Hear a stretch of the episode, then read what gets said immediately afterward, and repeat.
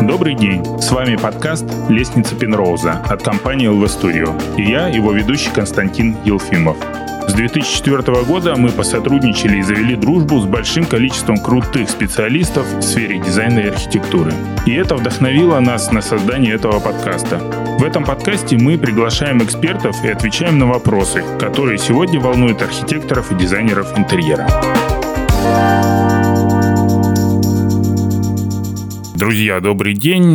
Сегодня мы будем говорить об интересной теме выгорания. И у нас в гостях Ирина Парфенова, дизайнер. Ира, добрый день. Добрый день, Константин. И Юлия Боброва мы уже виделись, слышались ранее, писали подкаст, тоже дизайнер интерьеров, и теперь уже, насколько я понимаю, член Союза дизайнеров. Да, представляете. Вот, да. Так получилось. Наши поздравления. Спасибо. А, итак, тема выгорания, она очень актуальна и интересна вот за предыдущий год, так скажем, да, который, который есть, который, наверное, наталкивает на эти мысли, эти разговоры. Впервые эм, я это слово услышал три года назад, и тогда применяли его по отношению к офисным работникам, менеджерам и мама в декрете. Ну, как бы как ни странно, да.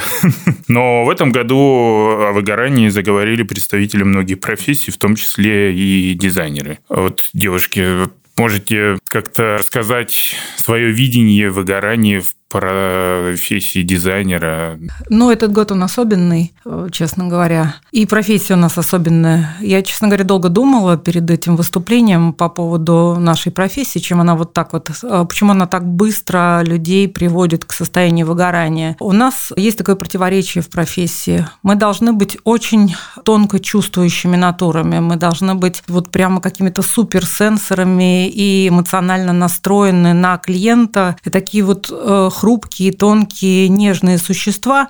Это с одной стороны, для того, чтобы, ну, мы же должны понимать, как сделать э, заказчику лучше. А с другой стороны, мы должны быть такими броневиками и Ленинами на броневиках. То есть совершенно какими-то бронебойными персонажами, которые выдерживают любые шторма, любые какие-то эмоциональные состояния клиентов, э, разруливают проблемы настройки. Ну и э, в итоге вот человек, помещенный вот в это состояние противоречия, он а, в конечном итоге понимает, что ему не хватает эмоционального ресурса. Ему не хватает э, на все реагировать вот в этом месте тонко и чувственно и нежно, а в другом месте стоять на броне броневике и командовать фронтами. Я вижу, и этот год, он такой вот как бы, ну, не знаю, квинтэссенция вот такой вот в квадрате, в кубе а, вот этих вот процессов. Ну, получается, что э, что-то загоняет человека в какой-то цикл, он, так сказать, по одному же тому же кругу бежит, нет развития, это способствует? Я думаю, что способствует э, очень высокий уровень неопределенности. Просто какой-то критический уровень неопределенности, когда ты не знаешь, э, доделаешь ли ты проект. Ну, о том, чтобы доделать объект, тут даже уже не, не каждый задумывается. Я думаю, что вот это вот. Ну и плюс, естественно, все находятся в состоянии стресса, и, естественно, это, это передается. И на нас, естественно, мы как бы, скажем так, первый волнорез. Ну, да, есть такое, наверное, понимание, что, да, это стресс. Это стресс, Ира? Да, отчасти да. Но, на мой взгляд, основная причина в другом, что для того, чтобы объект сначала спроектировать, а затем построить, требуется очень э, длительный временной период. Даже если это не очень большая квартира, э, мы не своими руками производим ее реализацию, и, соответственно, мы должны вложить в голову людям, которые реализуют это, э, и передать максимально в чертежах и в общении ну, нашу задумку. И порой ну, это приводит, к сожалению, к тому, что ну, мы не всегда несем ответственность за то, насколько хорошо нас понимают, вот, и насколько качественно реализовывают. Вот, и вот для меня это основная причина возможности выгорания профессионального, потому что есть объекты, которые растягиваются на два года. Самый длительный объект – четыре года у меня строился. То есть это какой-то, не знаю, так скажем, отсутствие финала, ты его не видишь, ты его даже не можешь предугадать. И... Ты, к сожалению, не можешь спланировать, э, да, этот финиш, потому что ну, ты не являешься руководителем этой строительной компании, ты только косвенно влияешь на этот результат. Вот, и когда такое длительное ожидание приводит еще к тому, что не всегда качество устраивает в конце, и фактически клиент только на финале видит весь результат, порой возникает масса конфликтных ситуаций именно на финише, когда и так уже ни у кого нет э, сил. И вот э, для меня в свое время это стало таким вот самым большим, самой большой причиной опустошения. То есть выгорание это все-таки стресс и опустошение как следствие.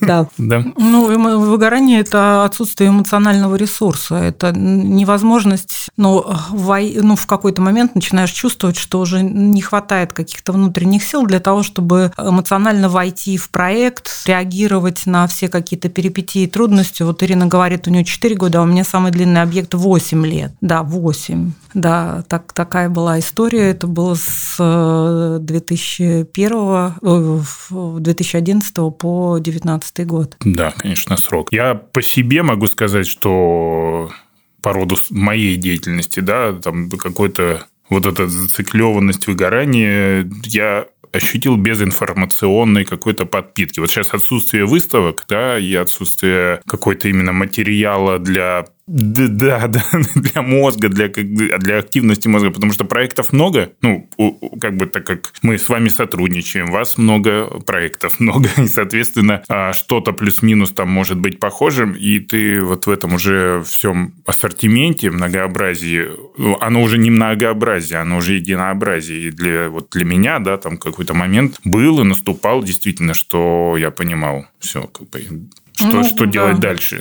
Ну, когда делаешь одно и то же, выставки, и а, они, конечно, дают такой вот мощный заряд, э, даже не столько разнообразия, каких-то новых тенденций, э, ну, опять же, нового общения, новых людей, новых впечатлений. Ну, это помогает переключиться и, соответственно, двигаться дальше. Как... Ну, в выставке всегда вложено очень много сторонней творческой энергии, и, конечно, мы, попадая туда, мы ее подпитываемся, безусловно. То есть это такая квинтэссенция, концентрация в одном здании самых разных современных идей, поэтому, конечно, это заряжает. Ну да, и сейчас у нас, если говорить про выгорание, сейчас происходит такая очень э, интересная тенденция, что в нашу профессию пришло большое количество, ну, скажу, скажу честно, посторонних людей, я ничего не имею против курсов дизайна, но они... Двухмесячных. Ну, двухмесячных. Но это то же самое, что двухмесячные курсы танцев. Ну, никому в голову не приходит после двухмесячных курсов танцев идти выступать на сцене. Но после двухмесячных курсов дизайна почему-то приходит в голову всем, иногда даже без всяких курсов. Ну, вот. И, скажем так, вот этот вот а, массовый вылет случайных людей в профессию, он вызвал эм, огромную реакцию недоверия у клиентов. А, потому что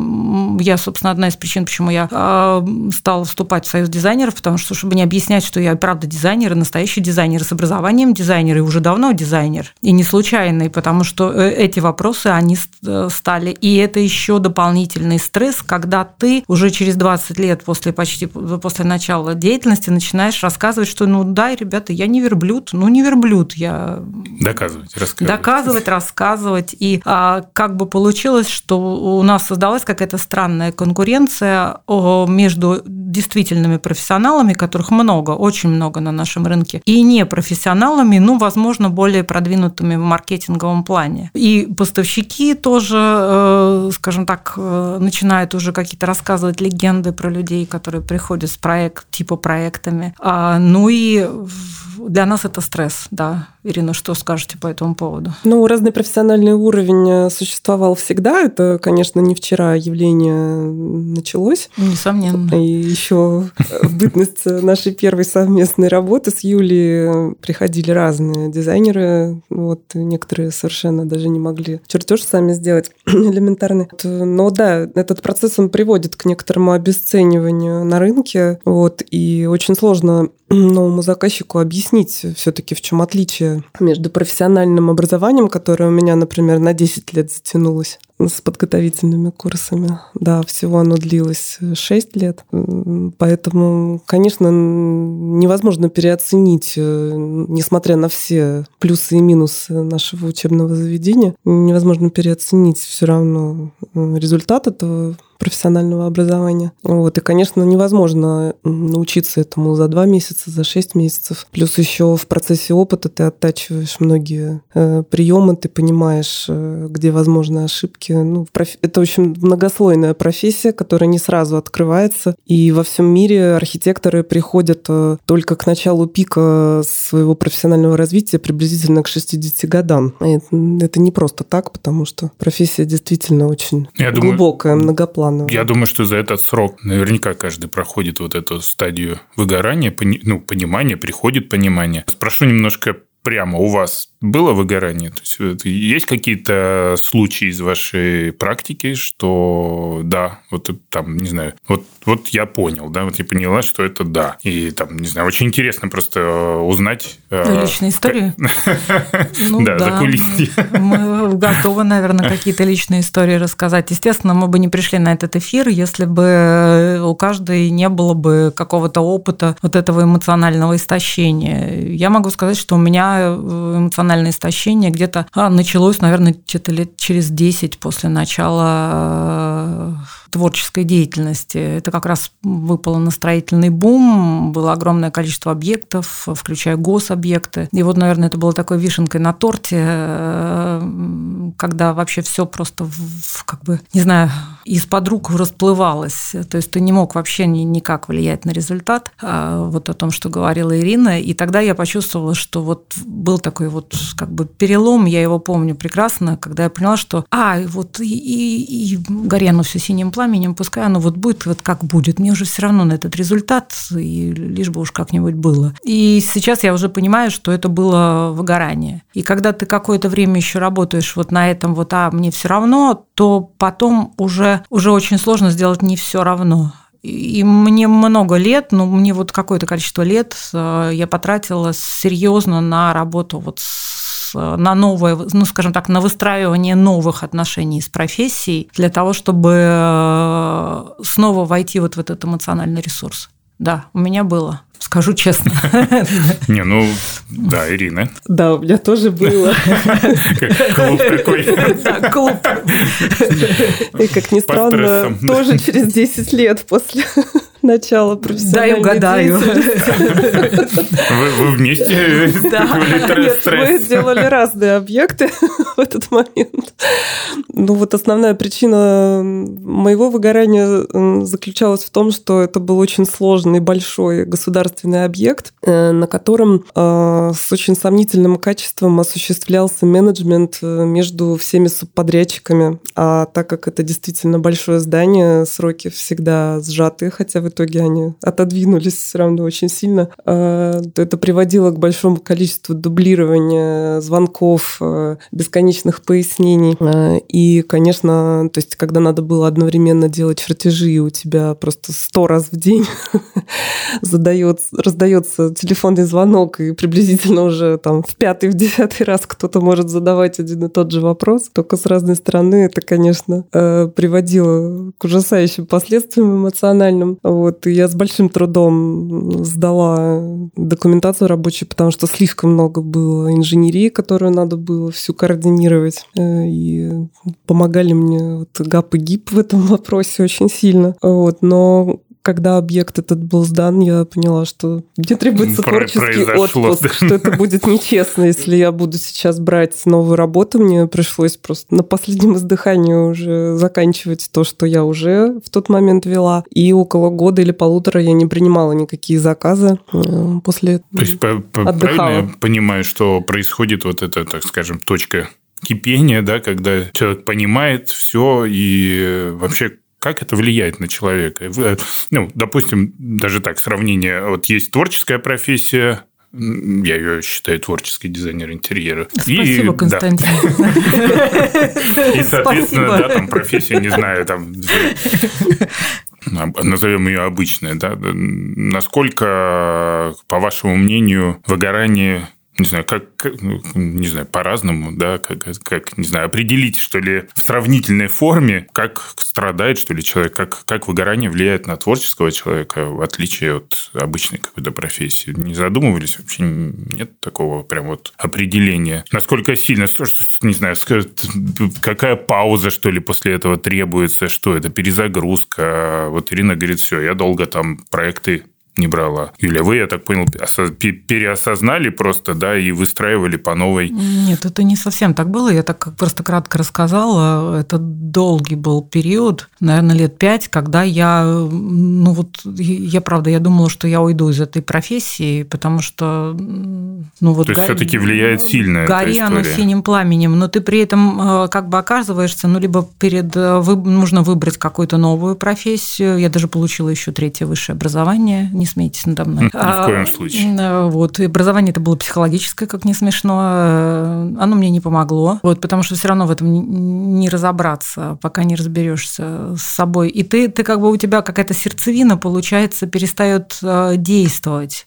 это вот все равно, что ты находишься в состоянии какого-то очень сильного шума, вот какого-то прямо запредельного шума, и э, глохнешь, перестаешь слышать. Не то, что там нюансы какие-то, а вообще вот что-либо перестаешь слышать. То есть это такая защитная реакция организма на какое-то интенсивное и даже вот разновекторное воздействие. Когда уже вот типа отстаньте от меня, я э, буду сама. Наверное, наверное, вот так. У меня это был долгий путь э, через, ну, скажем так, есть такая версия что типа вот там духовные практики, йоги, все остальное, оно помогает. Да, э, да, помогает, но в варианте рефлексии. То есть ты начинаешь э, больше следить за тем, ну как бы за своими реакциями, больше обращать внимание на свою какую-то внутреннюю жизнь и уже, может быть, не допускать вот этого состояния. Наверное, у меня было так. То есть я, я, я не смогла взять никакой творческий отпуск, к сожалению. То есть я все равно работала, хотя очень хотелось... Э, Паузы. Но это было уже меньшее количество объектов, то есть уже берешь вот какой-то прям ручеек и спокойно с ним работаешь. Потому что есть шанс вообще уйти из профессии, если вот так вот...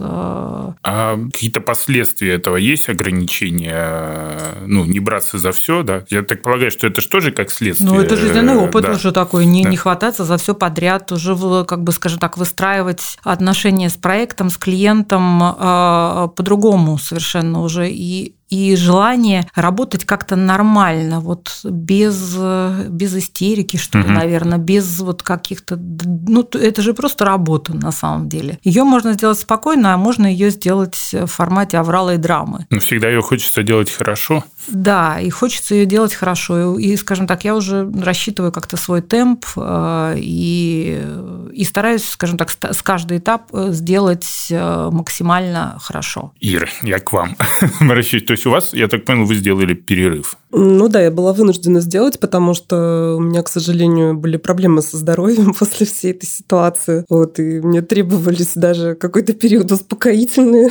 непродолжительный. Но потому что объект продолжал проектироваться и строиться, и мне надо было сохранить, так сказать, функциональную дееспособность. То есть я не могла себе позволить лежать в кровати. Ну и обращалась к психологу, больше путешествовала, отдыхала, и вот постепенно все-таки это привело к тому, что появился опять какой-то интерес к профессии, потому что в самый такой пик я тоже зарекалась уже из нее уйти, вот, и не представляла, что вообще еще возможно дать этому миру в этом в этой сфере. Вот, это уже как крайняя стадия выгорания, собственно, она и приводит да, к тому, что единственный способ – это поменять профессию.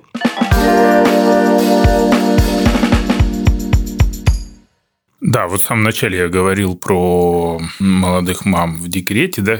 Я знаю, что у вас родился ребенок, и вы сейчас в декрете, и вы как бы, получается, а, ну, такая жизненная пауза, да, в, в профессии, возможно, настала. Это как-то, опять же, даже не, не влечет какие-то последствия. Это в этот период вы чувствовали выгорание? То есть именно это как-то влияет на вас или нет? Вы знаете, для меня декрет, наоборот, стал периодом, когда я смогла преодолеть какие-то моменты усталости профессиональной. У меня совсем небольшой объем работы все равно сохраняется Вот, и есть две стройки текущие, которые очень давно уже, в принципе, спроектированы. Вот, поэтому нет, в моем случае декрет не привел к таким последствиям, но все-таки я, конечно, не одна занимаюсь ребенком. Мне помогает и муж, и мама моя. Вот, и сейчас раз в неделю ко мне приходит няня, поэтому я с вами. То есть вы, да. Поэтому мне, наоборот, декрет помог, потому что я уже настолько в какой-то момент устала от работы, что это было как переключение Ну да, то есть получается как раз перезагрузка, но как, как бы, да, ни странно не э, звучало. Да.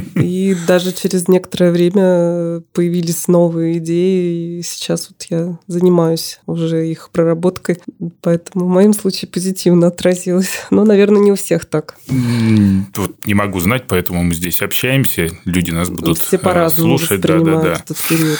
Ну вот, мы, собственно, сделали выводы, пришли к тому, что выгорание э, считается, что выгорание профессиональное – это ощущение измученности, снижение продуктивности и, наконец, профессиональный цинизм, да, когда уже, да, все равно там, что будет.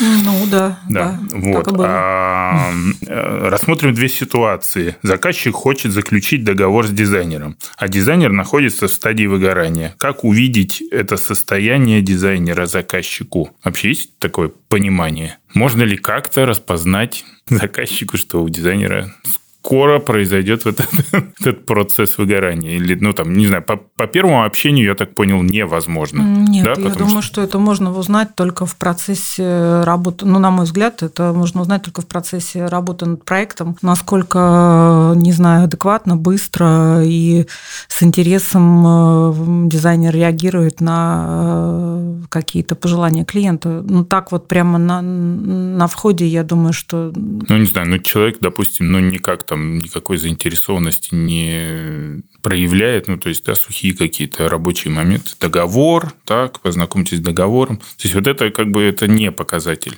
Ну, на самом деле, обычно в норме, я не знаю, как сейчас, сейчас, скорее всего, наш рынок стал еще кривее, а, выгорание будет наступать быстрее. В общем, на том рынке, на котором мы работали в начале нулевых, выгорание это было где-то через 10 лет. И э, к 10 годам уже практики нарабатываешь нормальную совершенно оболочку и общаешься с человеком нормально. И то, что у тебя внутри как раз, собственно, э, синдром этого выгорания, то, что ты не выпускаешь вот эту вот внутреннюю какое-то а, состояние, какую-то вот эту нечувствительность, упадок, э, может, депрессию или что, ну вот какие-то вот эти вещи наружу. Поэтому клиент э, может и не узнать. Ты общаешься профессионально. А, Можешь и сухо, но Можешь и да. сухо, и профессионально. Ну, в общем-то, сухо это не так плохо, сухо это хорошо.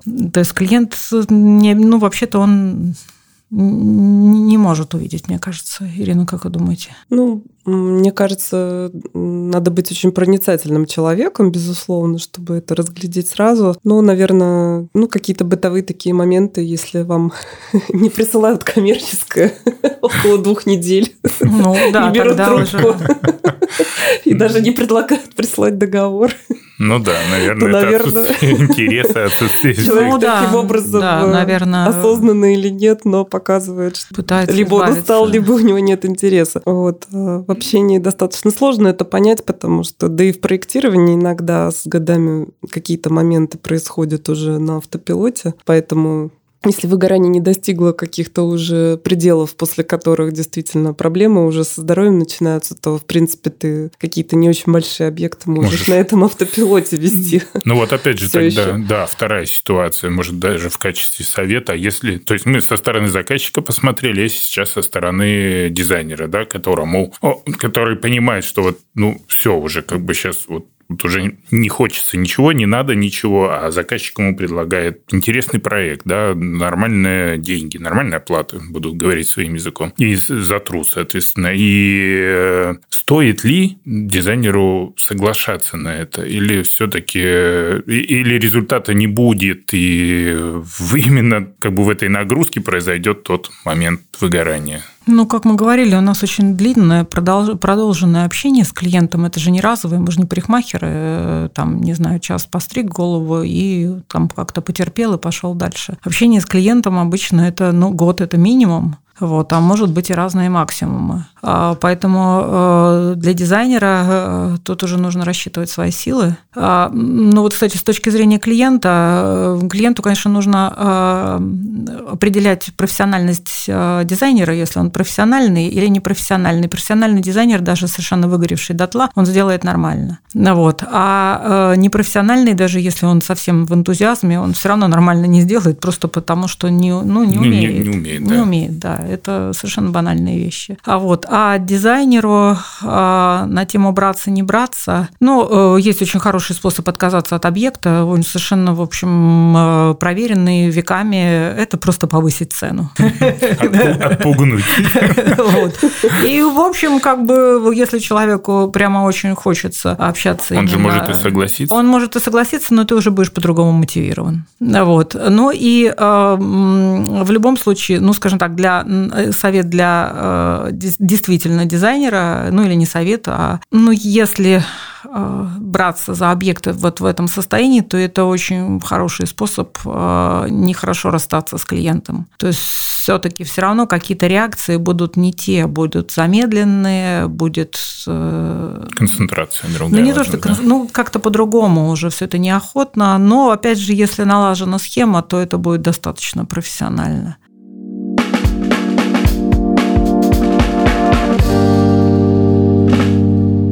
LV Studio – это пространство в 300 квадратных метров, где представлены коллекции известных европейских брендов, сантехники и мебели для ванных комнат. Мы оказываем помощь в комплектации и составлении технической документации для строителей. Осуществляем доставку товара из Европы до ваших дверей. Несем ответственность за качество товара и помогаем в установке. Ирин, как вы думаете, что для профилактики нужно использовать, так скажем, для, для профилактики нужно делать дизайнеры, чтобы не перегореть, не выгореть? Ну, есть несколько моментов. Э, прежде всего, не брать слишком много работы, конечно, потому что всех денег не заработаешь, и рано или поздно это все равно приведет к усталости. Вот. Ну, либо какую-то часть работы делегировать, но все по-разному умеют это делать.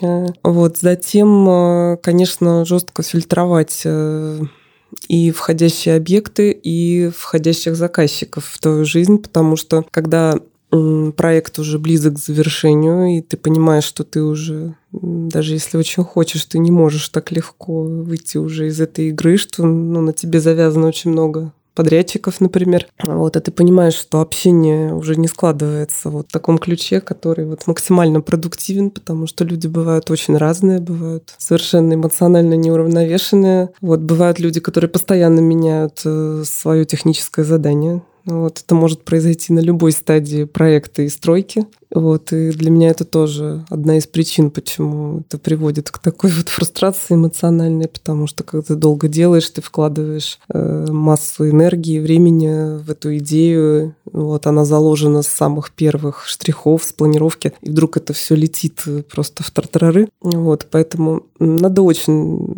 жестко фильтровать вот входящих людей. Ну и третье, пожалуй, надо отдыхать э, почаще всех э, свой ритм. Ну, сейчас такое время. Да, ну, как бы раньше можно было разнообразить, да, поехать куда-то, сейчас... Э, ну, Россия немножко, очень большая. Да, на самом деле я вижу, да, как Юля путешествует. И... Это случайно. Ну ладно, летом. А, летом, да. Ну, это было вынуждено, на самом деле, мои путешествия. Они были не случайные, но вынужденные. Да, вот некоторым закрытие границ нисколько не мешает по-прежнему разнообразно путешествовать, поэтому... на самом деле... С Юлей надо брать пример в этом вопросе. Я как старый выгоранец могу уже консультировать. А, на самом деле а, вот не знаю, правильно ли я сейчас скажу, но мое мнение, это самый хороший способ в нашей профессии не выгорать, это а, построить а, регламент взаимодействия клиента, субподрядчиков и проекта. У нас, ну, во-первых, у нас нелицензируемая профессия почему-то, а во-вторых, у нас нету вот этих вот не выстроены вот эти границы. Поэтому все заскакивают за эти границы, все, и все, в общем, в итоге эмоционально опустошают друг друга. То есть как клиент должен знать э, вот эту четкую, четкий алгоритм взаимодействия с дизайнером, так и дизайнер должен понимать, что будет впереди. То есть это, ну, скажем так, какие-то выстраивать какие-то острова определенности вот в мире э, вот того, что мы сейчас существуем, не будем называть, э, все-таки выстраивать какие-то схемы какого-то логичного действия оно будет давать очень много энергии. Мы же, в общем-то, ну, как бы для того, чтобы мир стал более удобный, логичный и предсказуемый, ну, в общем, это, скажем так, мы такие создаем острова определенности в этом мире э, всеобщего движения в разные стороны. И поэтому, скажем так, если э, дизайнерское сообщество создаст вот эту вот э, схему взаимодействия с клиентом, то, скажем так, будет гораздо легче всем. Ну и начиная и заканчивая с тем, что вот с этим бесконечным демпингом, который сейчас происходит, а, дичайшим... Именно на рынке Именно на рынке дизайна. профессии угу. дизайна, да, конечно, когда ты учился там немного, тебе можно и делать э, проекты за совсем немного денег, но времени-то столько же уходит. Здесь же еще опыт, ну то есть там можно отучиться, да, и как бы, да, немного делать. Опыт это, мне кажется... В продажах и в реализации тоже очень много демпинга нечестного. Вы знаете, Константин, когда да, э, аналогичный товар выдается за тот же самый, а на самом деле это аналог, э, или когда одна строительная организация может стоить в два раза дороже другой, только почему-то никто не задумывается Почему? об уровне квалификации сотрудников, которые там работают. Вот, и что юные работники из Средней Азии никак не могут э, сделать то же самое, что может сделать делать э, профессиональный штукатур, электрик, сантехник там, с 20-30-летним опытом работы. Безусловно, его расценки будут другими, это нормально. Вот, только заказчику не всегда доносят э, эти нюансы. Да, порой даже, мне кажется, люди сопротивляются принимать эту информацию.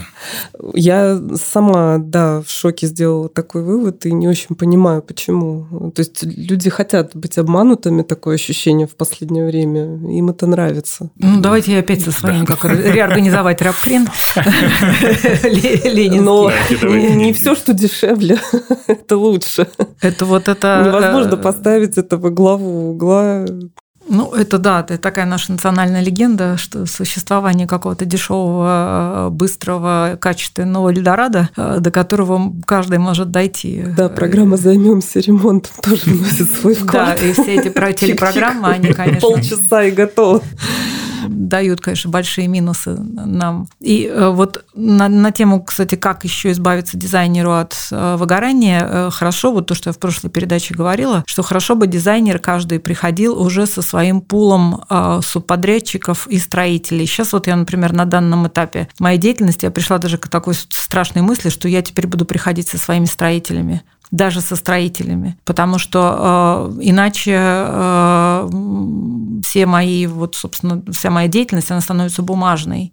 И это еще вот камень в сторону выгорания, когда ты работаешь в бумагу и не знаешь, как оно, правда, вот э, будет происходить э, в настоящем времени. Соответственно, вот дизайнер, приходящий уже со своим как бы количеством субподрядчиков, э, поставщиков, строителей, то есть это уже как бы целая организация. Она не, не обязательно будут одной организацией. Ну это да, будет, это ну, понятно, как бы такой да. вот... Смежные да, люди, да. Со своим количеством угу. смежников. И это тоже создает определенную, ну, определенность. Это создает уровень комфорта для работы и отсутствие стресса лишнего, который там, да. Ну, да, по... но мы живем в эпоху недоверия к рекомендациям ну, это, этим. Да. И порой ну, невозможно заставить человека это сделать. Это мы в прошлом, в прошлый раз обсуждали. Это Что бы ты ни делала. Как могут строители повлиять на дизайн, да. Как могут влиять строители, субподрядчики и все, все по дороге. Да, да, да, да когда это строители твои, субподрядчики, ну, в смысле мои, которых я знаю, и мы с ними связаны. Я знаю, как с ними взаимодействовать. Э, это одна история, и я уже как-то себя по-другому чувствую, и это уже э, я могу отвечать за результат Потому что клиент не хочет жить в моем проекте, он все равно по-прежнему продолжает хотеть жить в квартире, а не в проекте. Все как верно, ни странно, да. это удивительная история. Мы же даже не граф-дизайнеры. Граф-дизайнеры, они все равно предлагают как бы некий виртуальный продукт, а мы-то предлагаем реальный продукт. Нам поэтому мы растянуты между виртуальностью и реальностью, вот, и мы такой мостик как бы строим. И э, вот избежать выгорания, да, это создавать разнообразные формы определенности. У меня сейчас такая безумная мысль появилась, что нужно делать эфир еще и с заказчиком, потому что мы сейчас с одной стороны рассматриваем да, да, все кстати, эти истории, но потому что мы же не понимаем, ну как, мы вернее понимаем, почему, потому что все думают, что их сейчас там разведут э, там на большие деньги, результата не будет, можно того же результата, да, а если еще рекомендуют, идите сюда, а не туда, это вот сто процентов, это такая одна сторона видения заказчиков, да, которые не соглашаются ни на что. На наш взгляд, ну, на наш с вами, да, я так полагаю, что очень важно доверие. И те финальные точки, и те острова, которые, Юля, вы про которые говорите, да, их обозначение этих островов и ведение заказчика к финалу. Вот это, наверное, всегда помогает. Я считаю, что будущее за объединениями за вот как бы объединениями дизайнеров между собой, не э, дизайн-бюро, где как бы один главный, а остальные, э, ну, скажем так, обучаются, пока не уйдут в свободное плавание, а, а вот Именно объединение... Тандем, который... Да, который... тандемы, там трио, квартеты, не знаю, там оркестры.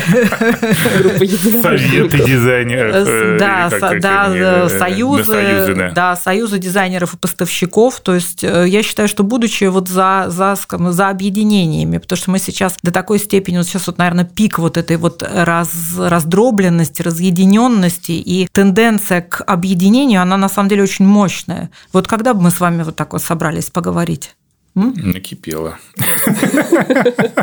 Да, и вот мы с Ирой, например, собираемся делать совместные проекты, то есть мы тоже объединяемся, дизайнеры, ну, скажем так, одного уровня объединяются для того, чтобы, во-первых, обмениваться опытом, а во-вторых, э, ну, потому что мы же сидим в этом аутизме вот частных дизайнеров, мы же сами сам с собой, я веду беседу, вот, чтобы обмениваться вот этой информацией, и чтобы вдвоем, ну, там, втроем, вчетвером создать э, более мощные проекты. Ну да, но опять же, это же такое единое мнение, э, как массовое, да, это же приводит к своему, опять же, результату на практике. То есть там есть мнение мое, есть мнение ваше, а есть мнение наше общее, да, и мы как бы ну, мы уже какое-то, слово да. модное питчем эту идею, да. И как бы я так полагаю, что тут ну, больше можно достичь результата. Да, еще одно модное слово сейчас произнесу эгрегор. То есть мы создаем вот такой энергетический какой-то правильный комплекс, заряд, э, ну, под который, ну, скажем так, клиент попадает под это влияние, и, ну, это вот мое видение ситуации. Ему, ну, проще, проще, скажем так, согласиться, чем с каким-то непонятным частником, вылезшим из небытия. Даже студий или ну и программы, конечно, эти ужасные телепередачи, я бы, конечно, они создали э, какой-то странный очень имидж всего остального, начиная с того, что сейчас вот мы быстренько тут за полчаса передачи все сделаем. Монтаж. Монтаж, да, он не понимает, что там монтаж и что это делалось, э, неизвестно сколько и готовилось. Ну и э, уровень, скажем так, производимых дизайнов тоже отдельная история. Но мы сейчас не об этом. Сейчас не об этом. Сейчас о выгорании. А, ну, я не знаю, есть еще какие-то мысли у вас по поводу этой темы? Ну, я хотела бы дополнить э, мысль Юлии, что э, как известно, фрилансеры тоже достаточно быстро подвержены выгоранию, потому что меньше общения профессионального, меньше обмена этой энергии. Поэтому да, я согласна, что будущее. Будущее за, за объединениями. Однозначно. На неких паритетных правах, потому что, мне кажется, уходят в прошлое вот эти модели иерархические. Они в обществе постепенно, мне кажется, все же стираются. И в профессиональной деятельности тоже. Э, более того, неприятно сотрудничать с компаниями. Был такой опыт, где это очень жесткое разделение есть между подчиненными, шефами отделов и самым высоким руководителем. То есть это... Ну, такая там добавляет бюрократии, я так понял, это, в этом ну, все. Ну, стресса и всего остального. Да, поэтому. А не кажется вам, что вот этот, это про фрилансеров, да, сейчас говорим про молодых, которые там подвержены. А, кстати, вопрос, да, сейчас не договорил мысль, но... Ну ничего, давай, да, давай. А кто, э, так скажем, возрастной категории, на ваш взгляд, больше подвержен выгоранию? Это молодые, полные оптимизма, да, и идущие там просто стремительно вверх, или уже профессиональные дизайнеры, которые более концентрированно делают свое дело? Вы знаете, про молодых сказать очень сложно. У них э, своя история сейчас. У них, э, так как это поколение выросшее на э, компьютерах, смартфонов и на всем быстром, я думаю, что возможно, что у них выгорание, возможно, даже будет быстрее, потому что им кажется, что ну вот все можно быстро. А у нас вот все не быстро, оно просто объективно не быстро. Поэтому у меня есть такое ощущение, что молодое поколение сейчас, которое, э, ну, скажем, с большим количеством иллюзий, у нас-то чуть-чуть меньше их было, у нас немножко по-другому мы сформировались, они будут гореть быстрее.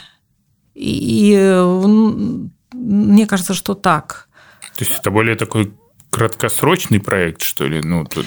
Возможно, у них этот процесс будет происходить за 5 лет, то, что у нас происходило за 10. А, вполне вероятно. Ну и тем более, что сейчас этот пресс вот этой вот э, пандемической истории, он, он э, гораздо сильнее воздействует. Э, потому что если бы, я повторяю, если бы мы были абсолютно виртуальными специалистами, то, возможно, там просто можно было бы начинать расцветать. А, но все-таки мы специалисты, воздействующие посредством виртуальности. Виртуальность – это инструмент на реальность. И, а реальность становится совсем какой-то плавающий, вообще как какой-то мутный поток сейчас. И возможно, что молодой возраст, молодые будут э, выгорать быстрее, выгорать да? быстрее э, ну, потому что у поколения, которое уже там выгорело, перевыгорело и снова сюда пришло такое, у него уже есть опыт э, вот этого взаимодействия с, и со своими странностями, и со странностями реальности. А у молодежи нет. Возможно, что это, да, у них будет быстрее. Ирина, что скажете? Да, да, да. Мне кажется, что профессионалы среднего, скорее, возраста больше подвержены выгоранию, потому что в молодом возрасте слишком много энергии, вас хватает на все. Э, у меня были безумные периоды, когда меня хватало на 15 объектов одновременно, еще на учебу в мухе. Как я это делала, я не знаю. Сейчас сложно мне это проанализировать уже. Сейчас я так не умею. А в 22, в 24, в 26 я это умела. Э, вот. Ну и когда, мне кажется, какой-то пик амбиций, он наступает вот в районе между 30 и 36 годами, когда ты хочешь всем и самому себе доказать все. Вот. Но уже здоровье после 30 лет у многих начинает становиться не таким свежим, скажем Мы определили, что это из-за работы, опять. Поэтому, мне кажется, вот люди среднего возраста наиболее подвержены, потому что ну, с возрастом уже после 40 человек умеет расставлять границы лучше, он умеет планировать лучше, он умеет чувствовать других людей лучше поэтому не берется за все и уже и более глубоко уже проекты осмысливает, и опыт уже есть достаточный. Поэтому, мне кажется, после 40 лет человек уже осознаннее к этому подходит и уже бережет себя, свое окружение, свое здоровье. Ну да, опять же, наверное. Такое. Да, спасибо большое. Я думаю, что молодые действительно на каких-то энтузиазме и порывах очень много, все да. там, да-да-да, поменять тут это, это, это, это. Ну да, ну какой-то момент все равно настает в их жизни и ну, выгорает. Просто то, то, то, что сейчас вот Ирина говорила, это как раз больше про определенное еще время. То есть мы даем поправку на время. Вот тогда, когда у нас там было по 15, по 16 объектов, это было, ну, такое бодрое время, все бегали, и, в общем, это был пик такой э, строительный бум. А сейчас немножко другое время, поэтому оно способствует вот этим вот э, более быстрым процессам. То есть тут, тут как-то оно снова требует еще раз перестроиться и, и не выгорать, да. Ну вот, мне показалось, что мы дали определение, поделились опытом и посоветуем всем не выгорать, отдыхать больше, путешествовать, несмотря на все окружающее происходящее. Выпуск у нас предновогодний. На оптимистической ноте я хочу вас поздравить с наступающим Новым годом, всех наших слушателей с наступающим Новым годом и побольше эмоций новом году? Побольше хороших эмоций. Я тоже поздравляю всех с наступающим Новым годом. И очень надеюсь, что он будет намного-намного лучше, чем предыдущий, и все у нас поправится. А, и эмоций желаю хороших, позитивных эмоций. И да, Ирина. Новый год всегда дает э, этот импульс оптимизма. И, конечно, всегда хочется оставить все плохое в предыдущем, чего всем желаю. Спасибо вам большое. Да, Спасибо, да. Спасибо Я надеюсь, вам. что мы еще э, увидимся и еще пообщаемся в таком составе я с удовольствием. Да, надо да, пригласить клиента для того, чтобы да, был да, да, уже да, настоящий да, драйв. Драйв, да. Хорошо, спасибо. До встречи.